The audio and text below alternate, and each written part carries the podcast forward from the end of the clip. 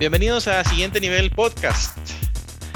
¿Quiénes somos? Un grupo de pecadores, perdonados, imperfectos, inexpertos, buscando agradar al Señor en cada área de nuestras vidas a través de la obediencia y la práctica de la palabra. Es un gusto poder estar con ustedes nuevamente, eh, sabiendo ahí que están del otro lado escuchándonos y hoy con la agradable eh, compañía de mis hermanos Natán del Cid y Paola Meléndez. Y pues les doy ahí un tiempito para que nos saluden. ¿Qué tal? ¿Cómo estás, Natán? Bienvenido. ¿Qué tal? Qué gusto estar con ustedes, volver a saludarles. Es un placer poder volver a conversar. La vez pasada me, me, regañaron por decir discutir, entonces hoy vamos a, hoy vamos a conversar. Gracias, gracias. Qué bueno. Eh, cuéntanos un poquito, Natán, qué, en qué estás sirviendo en la iglesia y todo, ¿verdad? Porque hoy Paola, pues es, es la primera vez que nos acompaña. También vamos a darle la oportunidad a ella que se presente.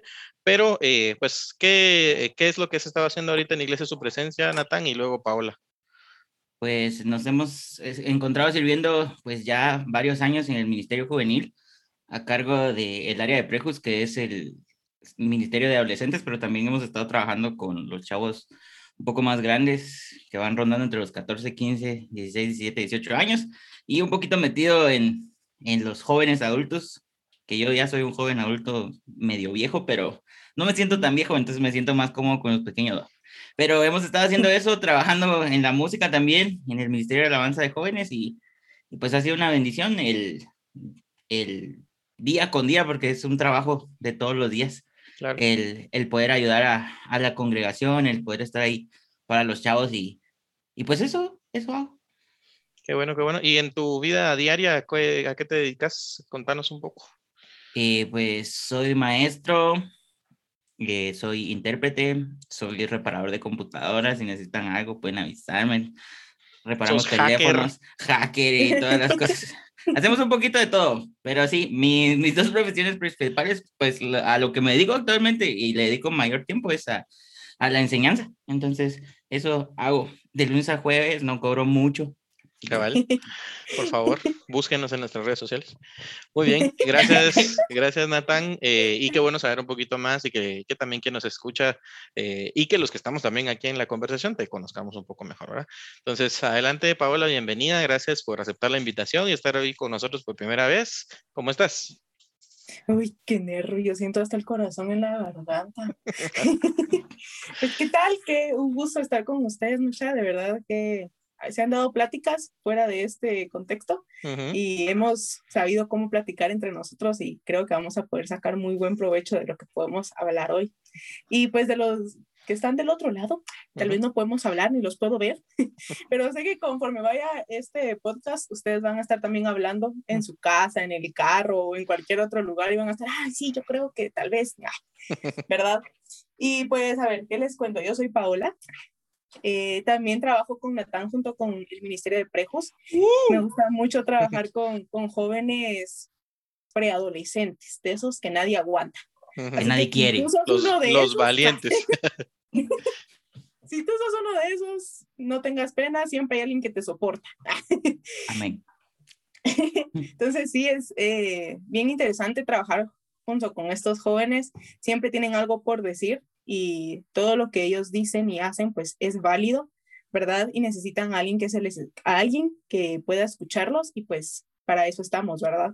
Y en la vida personal, pues yo soy psicopedagoga clínica, trabajo con jóvenes, niños y adultos y pues por el momento estoy trabajando en un colegio por las mañanas en donde trabajo toda la parte académica con algunos niños y pues también la parte psicológica con algunos jóvenes, ¿verdad? Que son ya como de 15, 16 a 18 años más o menos. Y ahorita en la pandemia, ¿cómo lo estás haciendo? ¿Siempre es presencial o lo haces por Zoom o cómo estás? Pues todo es por medio virtual porque con esto del Ministerio de Educación y así, ¿verdad? ya sabrán ustedes. Entonces todo es por medio virtual y se hace un poco más complejo, porque ya de por sí los jóvenes no quieren encender sus, sus, sus cámaras, sus cámaras, tampoco quieren eh, conversar mucho, entonces a veces hay que sacarle las cosas con cuchara, mucha, ¿y cómo cuesta? Es así de, bueno, abre la boca, ¿cómo te sientes hoy? Te voy a meter aquí, claro. a ver por las orejas. Entonces sí es bastante complejo, pero definitivamente esto de trabajar con jóvenes dentro de la iglesia creo que también me ha dado como la oportunidad de poder experimentar con ellos y después aplicarlo a mi vida profesional y decir, ah, sí, esto funciona, ¿verdad? Claro, claro. Y con, y con esto que les digo de que les gusta ser escuchados, entonces creo que ellos solo necesitan ser escuchados y comprendidos. Tal vez no tienen la razón en todo, pero el hecho de ser comprendidos ayuda un montón. Buenísimo. Qué bueno, gracias, gracias a, a, ambos por, por, darnos ese insight, ¿verdad? De, de, lo que están haciendo y también les agradezco mucho por su trabajo en la iglesia, por darle ese seguimiento a los jóvenes, eh, tanto dentro de las actividades de la iglesia como fuera de, ¿verdad? El de repente contestar algún mensajito ahí eh, por WhatsApp, por, por Instagram y todo eso, ¿verdad? Que, que, creo que tiene muchísimo valor. Entonces, qué bueno poder este, pues estar con ustedes y, platicar un, poquito hoy. Eh, tenemos muchas cosas para platicar y el, tema de hoy está súper interesante, al menos en, lo personal me ha causado una, eh, una impresión muy grande el poder a platicar de esto porque es algo en lo que todos estamos metidos, o sea, nadie se está librando de, de este tema y quiero empezar con una pregunta como para dar el, el banderazo inicial, ¿verdad? Y que todos pues empecemos a tener una idea de qué es lo que, qué es lo que queremos tratar. Hablemos acerca de tecnología. Empezamos hablando no una tecnología tan antigua, sino una, una, tecnología un poquito más moderna, algo que todos tienen, ¿verdad? Y que seguramente, no sé, tal vez el 80% nos está escuchando desde ese dispositivo, que es el celular, ¿verdad? El celular es uno de los dispositivos que no podemos dejar atrás, ¿verdad? ¿Qué hace uno cuando se le olvida el celular en la casa? Natán, ¿qué haces cuando se te olvida el celular en la casa y, no sé, te fuiste a trabajar o algo? Eh, ¿qué, ¿qué, te ha tocado? Eh, la verdad, te soy sincero, nunca lo he olvidado me aseguro antes de salir de que siempre vaya conmigo. Entonces sí, nunca lo he olvidado, pero me imagino que debe ser bien feo. ¿Qué harías? Si lo olvidas, ¿qué harías? ¿Lo dejas así como regresas hasta las 10 de la noche, saliste a las 7 de la mañana y dices, bueno, ni modo, vaya a las 10 de la noche, regreso? ¿O regresas por él? Yo sí regresaría, o si no puedo regresar, buscaría la forma en la que con, de alguna manera contactar a alguien que me pueda hacer el favor de llevármelo, porque si no, no creo poder estar todo el día sin mi teléfono. Paola, ¿te ha tocado algo por el estilo? Eh, a olvidar el teléfono o algo. Estoy demasiado despistada, entonces sí se me ha olvidado y hay ocasiones en donde ya voy a mitad del camino y es como, ah, en el teléfono. Y no sé si les ha pasado y van a algún lugar nuevo y no conocen y no tienen Waze ni nada y es como... Entonces yo sí soy de las personas que si está a medio camino, prefiero regresarme a traer el teléfono y eh, aunque llegar tarde, pero prefiero traer el teléfono. Sí me pasó una vez que estaba en el trabajo y olvidé el teléfono. Y yo, ¿con qué me conecto con mi jefa para avisarle que no tengo teléfono? Entonces me fui a la universidad porque ahí tenía internet a mandarle un mensajito por Messenger que me guardara mi teléfono. Pero no nacimos con teléfono, eso es lo interesante, ¿verdad? Pero se ha vuelto tan parte de nuestra vida que, que da miedo, que da miedo. Entonces creo que que, bueno, hoy el tema no es del teléfono eh, específicamente, pero vale la pena recordar, ¿verdad? Yo no sé si, si ustedes este, se recuerdan cuál fue su primer celular. No sé si recuerden el modelo exacto, yo no recuerdo el modelo exacto, pero se los puedo intentar describir. Em, y cómo lo consiguieron, ¿verdad? Si, si ustedes se lo compraron con su primer sueldo, si se lo regaló a alguien, como que para Navidad o para su cumpleaños, o si de repente alguien en la familia cambió de celular y les heredó el teléfono, ¿verdad? ¿Cuál, cuál fue tu primer teléfono, Natán? Yo no sé si ustedes se acuerdan que habían unos que les llamaban los frijolitos, que eran unos Motorola, ¿verdad? Pero ese no fue mi primer teléfono. Unos ah. cabezones, sí. Pero yo me recuerdo que el modelo era Motorola C121, creo yo, que era un modelo que salió después del frijolito que ya traía una pantalla color. Y entonces hasta le podías poner sus fondos de pantalla y podías ponerle una playita y no sé qué otras cosas, pero el, teléfono era mejor que el, frijolito normal, o sea, como el frijolito plus. Entonces, me acuerdo que ese fue el primer celular y, y si no recuerdo mal, mi papá nos regaló porque creo que vos tenías uno igual. Sí, ya me acordé cuál es. Hasta lo tuve que buscar ahorita en internet y sí, ya sé cuál es el C121. Sí, eran los, eran los frijolitos originales, ¿verdad? Que a la, gente le fue diciendo frijolitos a otros teléfonos, pero porque ya no eran smartphones o algo así, ¿verdad? Pero estos creo que son como de los primeros frijoles de verdad, porque tenían forma de frijol. El frijolito creo que era el C111. Eh, si ustedes ponen el Motorola C111 y si alguien quiere saber de qué estamos hablando, el Motorola C111 era el teléfono frijolito por excelencia, porque tenía la forma de un frijol. Paola, ¿tú cuál fue tu primer celular? ¿Te acuerdas? Mi primer celular fue un Sony Ericsson T106. T106. ¿Y cómo es describirlo? Era celestito, era celestito, era como un bloque ah, celeste con blanco. Y, tenía el juego La Serpiente, eh, un juego como tipo Tetris. ¿Pero pantallita azul o a color? No, pantallita azul. Ah, ok. No, no llegamos a tanto. pantallita azul. Pero me recuerdo que me lo gané porque nos pusieron a competir junto con mi hermana. Así como, bueno, quien saque mejores calificaciones es el que se lleva el, el celular, va. Pero era, fue bien injusto porque mi hermana estaba en básicos y estaba en primaria. Ah, ok. Vos 100, 100, 100, 100, acá con física fundamental, así. Como... Exacto, entonces fue como, bueno, la vez había perdido como que, como cinco clases o algo así. Ah, la. Porque acabamos de cambiarnos de colegio porque era bilingüe. Exhibiendo a la las Alessandra ahorita. clases eran bilingües. Entonces era como un, bueno, yo me lo gané, va. Que ganitas porque fue justo. Interesante. Yo tuve, obviamente se nota que soy mayor que ustedes, ¿va? Porque yo tuve un, un frijolito todavía pre, ¿verdad? Antes de este C algo. Eran uno, era un Motorola también, pero eh, era un frijol más grande. Era un frijol más grande. Tal vez tenía como el doble el tamaño de los frijolitos, esos miniatura. Era, era más grandecito. Y solo para que se den cuenta lo viejo que, que era, y era de una compañía que se llamaba Bell South. Esa compañía ya ni existe. Pues lo, lo chistoso de ese teléfono fue que eh, bueno, no, era, no tenía nada, no tenía ni juegos, nada, no tenía nada. O sea, simplemente eh, por tener celular, digamos, ¿va? por darme el paquete de tener celular. Pero se le empezó a gastar la batería muy rápido. ¿Verdad? Muy rápido, así como, y esos teléfonos ni siquiera gastaban batería, pues esos teléfonos les duraba la batería como, ¿qué? 15 año. días, pues. o sea, y mm, el, va, resulta que al final con la factura fuimos a tratar de cambiarlo y la, la batería tenía un día de garantía. No me la podían cambiar porque tenía un día de garantía. El celular tenía como un mes y algo de garantía y el- la batería no. Pero Entonces- tenía celular. Pero bueno, imagínense cuánto ha cambiado el celular, el primer celular que tuvieron al celular que tienen hoy. No les voy a preguntar qué celular tienen hoy para no sentirme humillado, ¿verdad? Sino voy a asumir que tienen un smartphone y que pues es funcional y que todas las apps que les pueden instalar ahí son, son muy interesantes, ¿verdad? Pero, pero eso me lleva a pensar cómo los teléfonos han agarrado tanto de nuestra vida y cómo las aplicaciones realmente se han vuelto parte de nuestra vida diaria. Estoy hablando, por ejemplo, de, de WhatsApp. ¿Cuántos negocios funcionan a puro WhatsApp o a puro Facebook? ¿Cuántos de nosotros nuestra comunicación principal está a través de WhatsApp, Facebook, Instagram? Entonces ha sido un recorrido, ¿verdad? Enorme, enorme en cuanto a cómo han cambiado esas, esas aplicaciones y cuánto, y cuánto se ha vuelto parte de nuestra rutina diaria. Entonces, si quisiéramos dar un estimado, ¿cuánto crees, Paola, que pasas al día en tus redes sociales en promedio? Sé que hay días que tenés más tiempo libre y que pasas más tiempo, ¿verdad? Y hay días que de plano está tan apretada la agenda o tienes tantas cosas que hacer familiares o de trabajo que tal vez no, no, no podrías saber, pero como cuánto crees tú que estás pasando al día en redes sociales?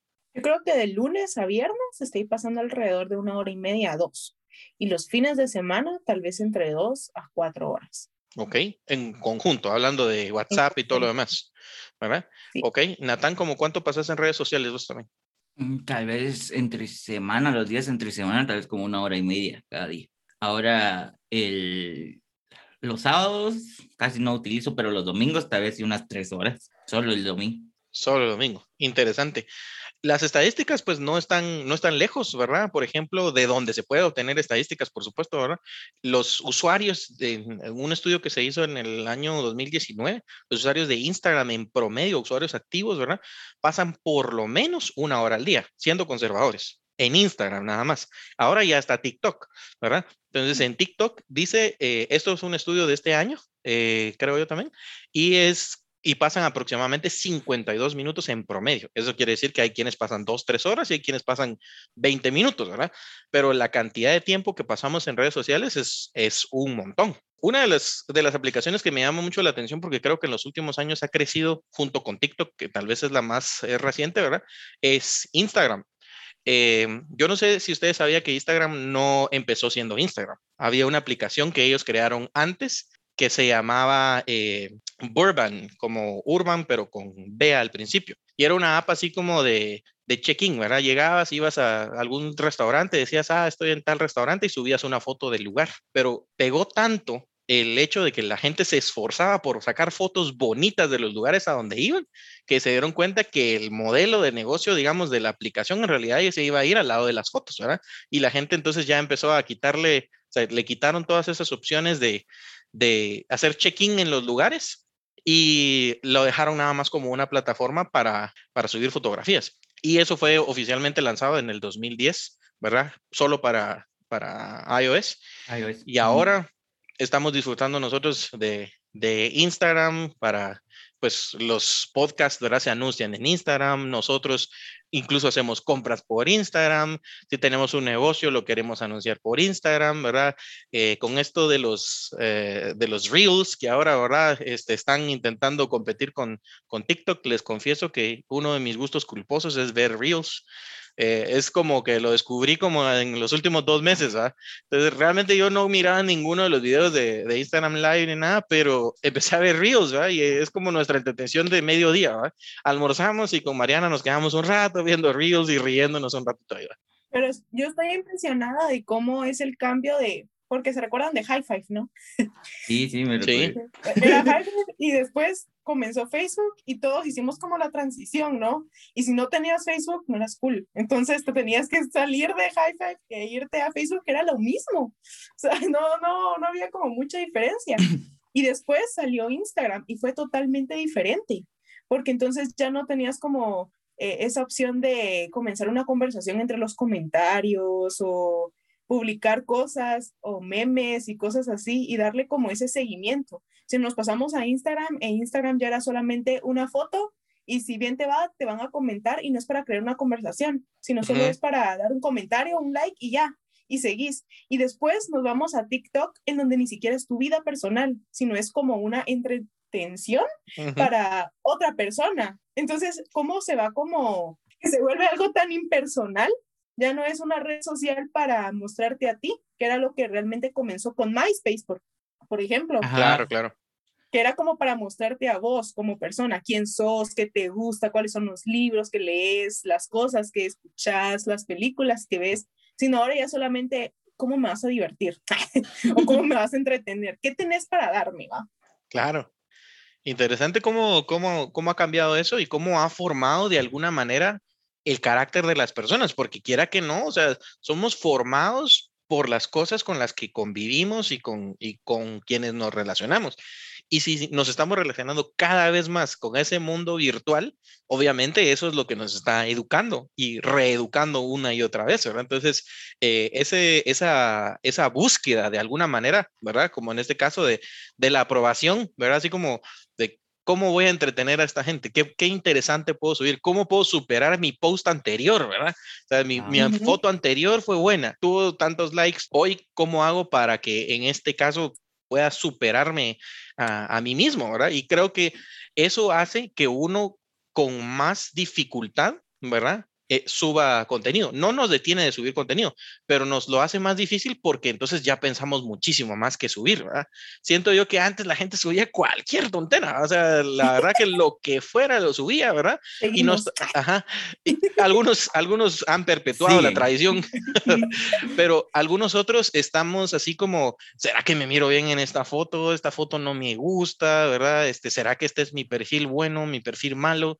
O también cuando tú vas a subir una foto te comienzas a, a, pensar en, ah, bueno, ¿qué es lo que voy a causar, verdad? Al subir la foto. Ay, ¿será que mis compañeros van a ver mi foto y van a ver que ya cambié? O tal vez no voy a subir esta foto porque realmente no me miro tan bien como debería de verme, ¿verdad? Esas cosas. Pero está condicionado, Natán, dirías vos, eh, por algo interno o por algo externo? Yo creo que está condicionado por las dos por algo interno, porque te importa mucho lo que piensen los demás, pero también es por algo externo, porque todo a tu alrededor te invita a tener como que esa, eso que querés mostrar es como ese estilo de vida ideal, vamos. Yo veo, por ejemplo, eh, la tendencia, o sea, si no soy viral, no sirvo. O, por ejemplo, en TikTok, si mi video no se, vir, no se vuelve viral, mi video no fue bueno, fue un fracaso. Claro, lo borro mejor.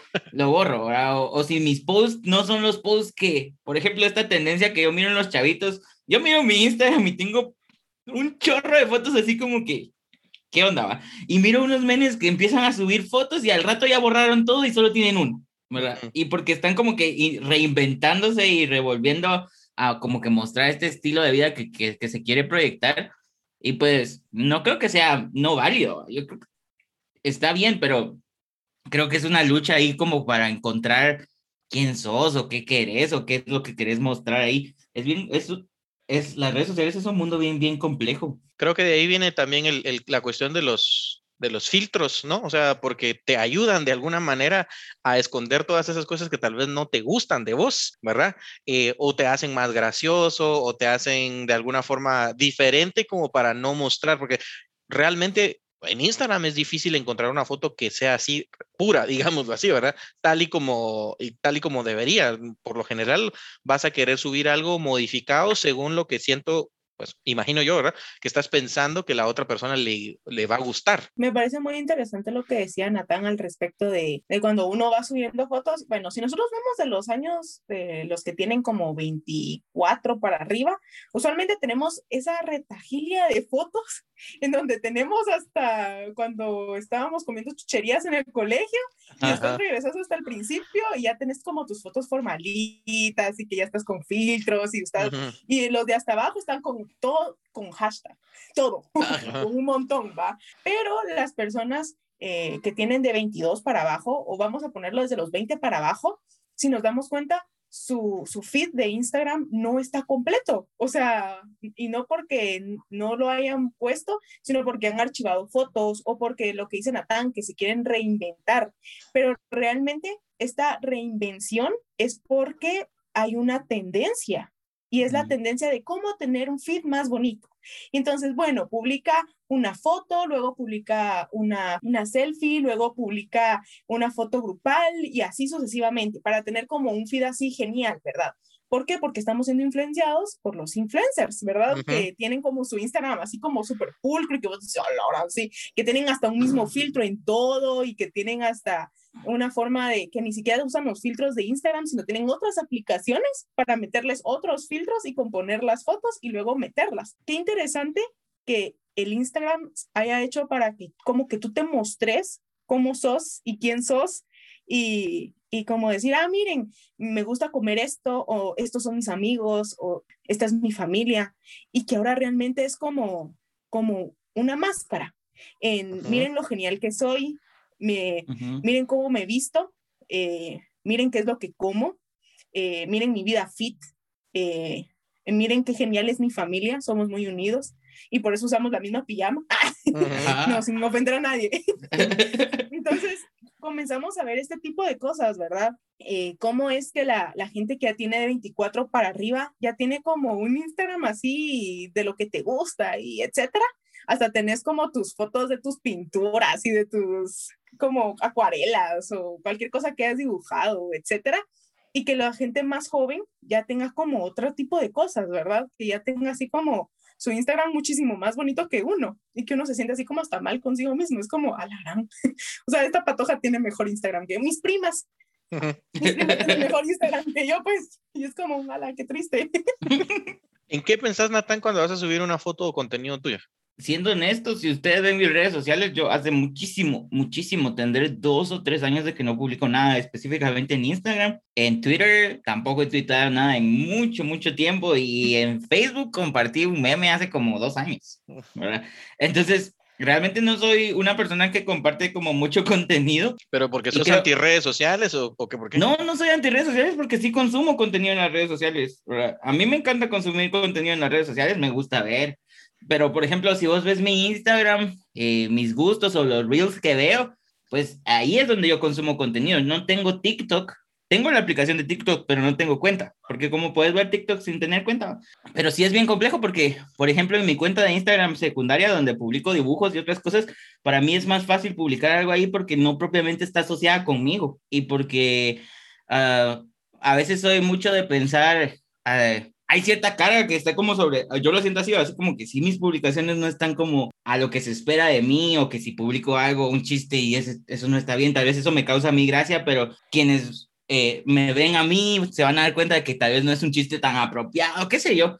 Entonces, para mí, por ejemplo, en mi cuenta de dibujos es mucho más fácil publicar algo así como se me ocurre esto, lo hago y lo publico y ah, no pasa nada. Paola, tú, tú comentabas algo acerca también de las edades y decías antes del podcast que había como, como una necesidad, ¿verdad? Sí, es como bien interesante. Voy a contestar primero la primera pregunta, pero subo una por mes, si bien me va. Pero fíjense que yo sí tengo esto de no voy a subir fotos porque no me miro bien. o no me gusta, o siento que le hace falta algo. O sea, es que el paisaje no estaba completamente bien, o el paisaje estaba súper cool, pero yo estoy fatal, entonces, ¿para qué la voy a publicar?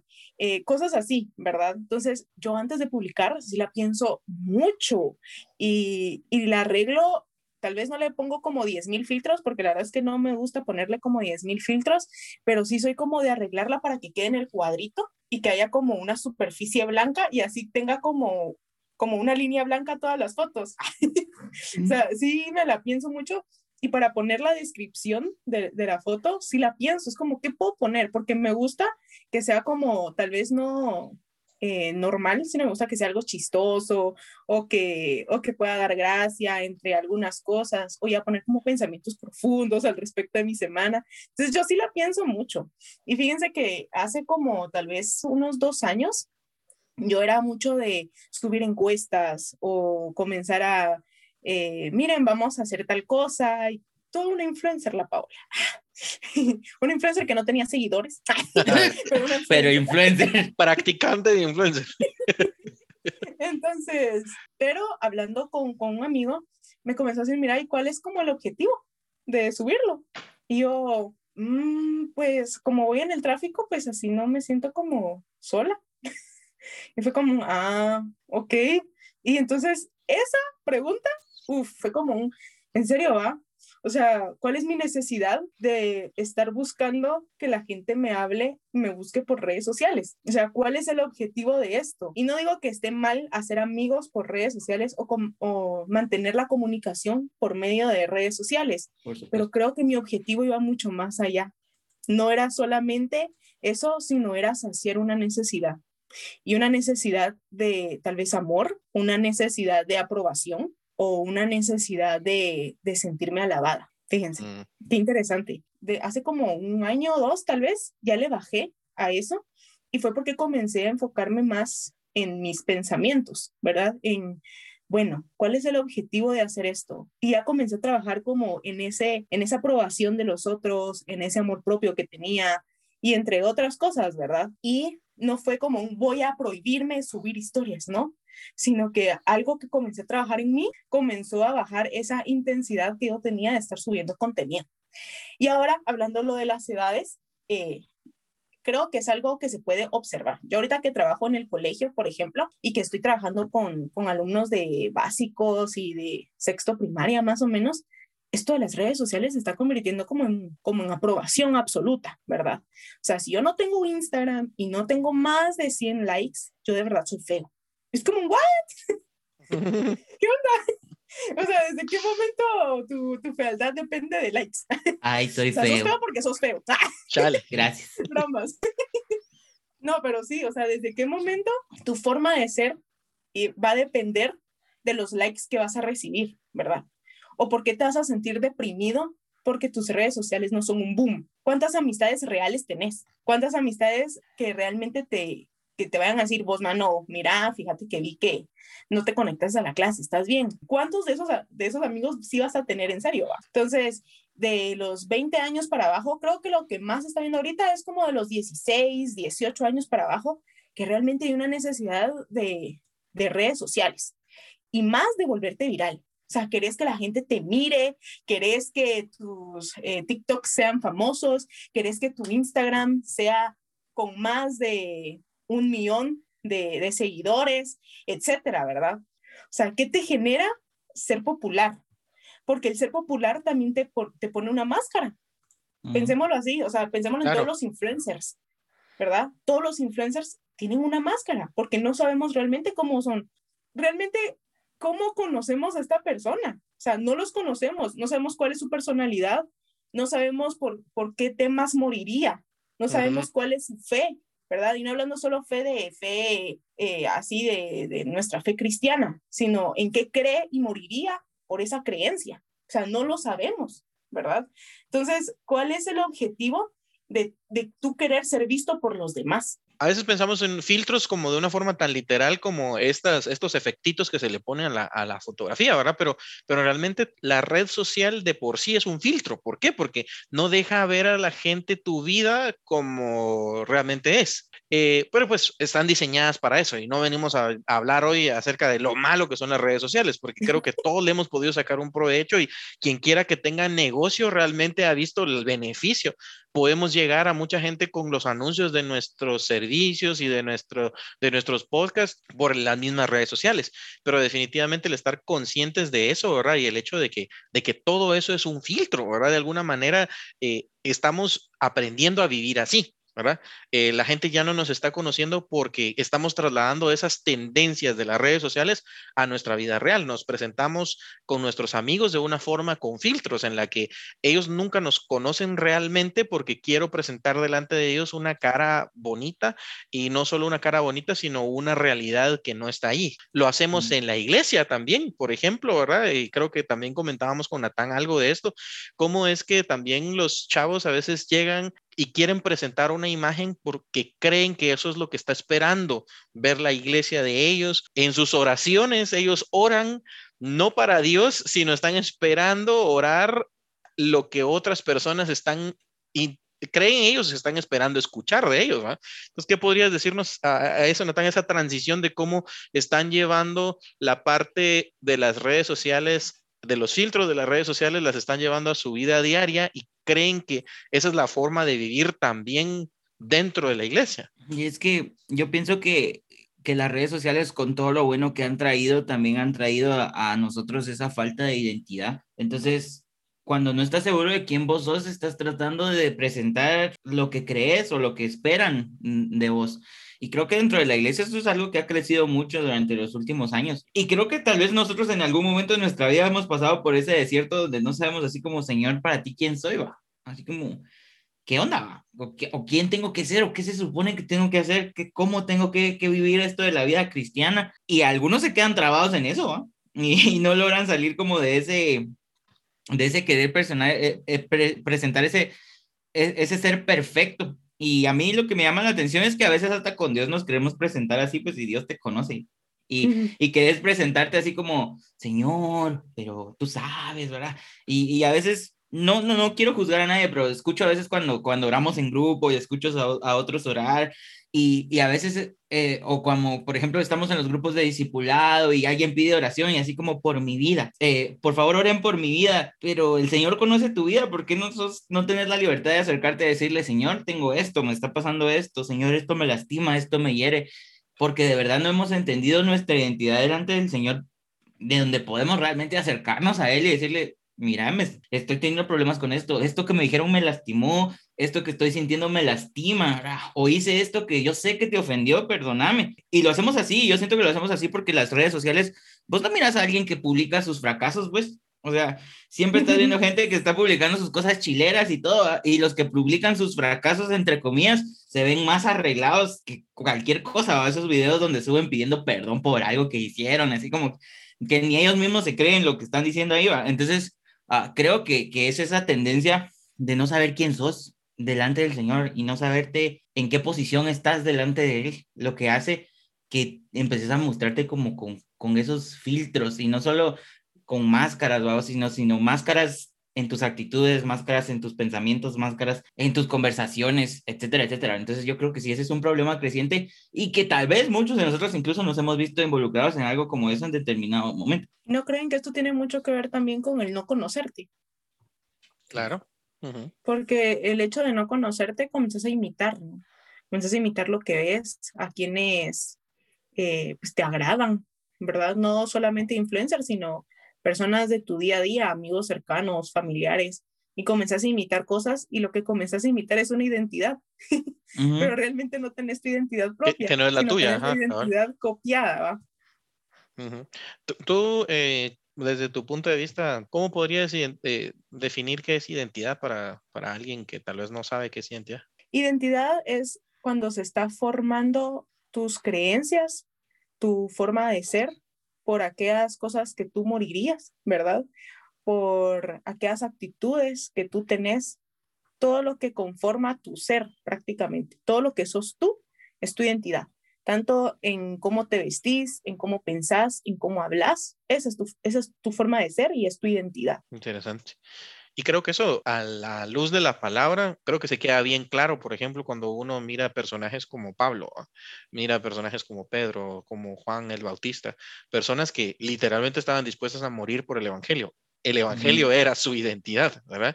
Eh, ¿Será que nuestra identidad es el Evangelio ahorita, nosotros que estamos aquí, los que están escuchándonos? Y creo que, que en esa búsqueda de identidad nos estamos perdiendo, ¿verdad? En lo que ofrecen las redes sociales, en lo que ofrece el mundo, eh, y estamos queriendo vivir esa vida con filtros.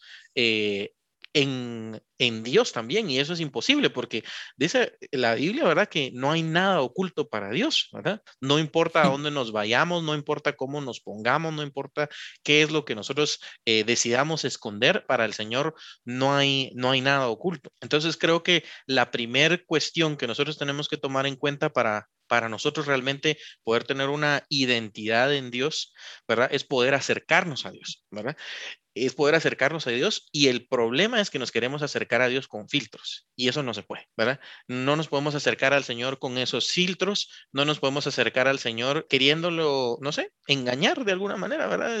no, no os engañéis, no, puede ser burlado, dice la palabra. Y mm, un verso que, que, queremos eh, pues, estudiar hoy también, ¿verdad? Está en Romanos 5.8, que es un verso es súper alentador, ¿verdad? Dice más, Dios muestra su amor para con nosotros en que siendo aún pecadores, Cristo murió por nosotros. Y eso es lo importante, que Dios no está esperando que te acerques de una manera perfecta. Es más, ¿verdad? El Señor te dice, te puedes acercar a mí sin filtros, así como estás, así como eh, con esas imperfecciones que estás intentando esconder, ¿verdad? Y es algo que creo que cuesta poner en práctica, ¿verdad? Porque claro, a uno no le gusta, como decías, ¿verdad? No le gusta, Natán, eh, presentar sus debilidades, pues, ¿verdad? Y, y, decir, bueno, miren, estas debilidades son las mías, vengan a conocerlas, ¿verdad? Todo lo contrario, ¿verdad? A veces creemos que tenemos que tomar ciertos pasos para arreglar esas cosas antes de presentarnos delante de Dios. Creo que esa es una práctica eh, que todos los seres humanos tienen, ¿verdad? Eh, no correctas, por supuesto, ¿verdad? Pero todos los seres humanos de alguna manera queremos eh, en nuestro orgullo tal vez tomar la iniciativa y darnos cuenta que no podemos, ¿verdad? Que nosotros no podemos hacer esos cambios en nuestra personalidad, en nuestro carácter, en nuestra identidad. Y ahí es donde nos damos cuenta que solo el Señor puede. Entonces, creo que una de las cosas importantísimas que podemos dejar hoy en, nuestros corazones es que eh, el, Señor nos ama tanto, ¿verdad? Que Cristo murió, por nosotros y está esperando que aún así, siendo pecadores, nos acerquemos, ¿verdad? Y claro, eh, creo que una de las cosas que podemos dejar claro aquí es que no estamos hablando de solamente salvación, porque a pesar de nosotros ser salvos, no somos exentos de no pecar. Nosotros hoy hemos pecado y nos arrepentimos delante del Señor y, queremos, por supuesto, que Él nos limpie, pero mañana puede ser que en alguna otra de nuestras áreas haya algo que no le agrada al Señor, ¿verdad? Y es una transformación como constante, ¿verdad? Yo tenía una amiga y, les, y les cuento este testimonio brevemente.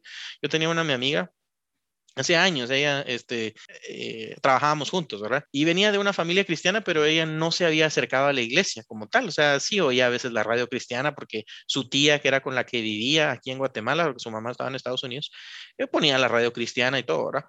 Pero eh, cuando a veces yo la invitaba a la iglesia y todo, y ella asistía a los eventos y todo, pero no tomaba una decisión como de, de decidirse por el Señor totalmente. Y la excusa de ella era, es que yo sé que yo soy mala y sé que si me acerco a Dios, de todas maneras le voy a fallar. Entonces, ¿qué sentido tiene que yo me acerque a Dios si sé que en algún momento le voy a fallar, ¿verdad? Entonces, ella en su, voy a ponerlo entre comillas, honestidad, ¿verdad?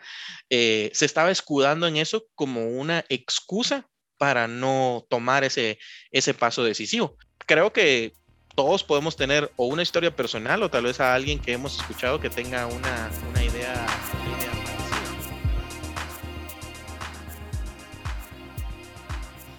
Gracias por estar en sintonía de Siguiente Nivel Podcast. Acabas de escuchar la primera parte de Sin Filtros. Te esperamos la siguiente semana para conclusión del tema.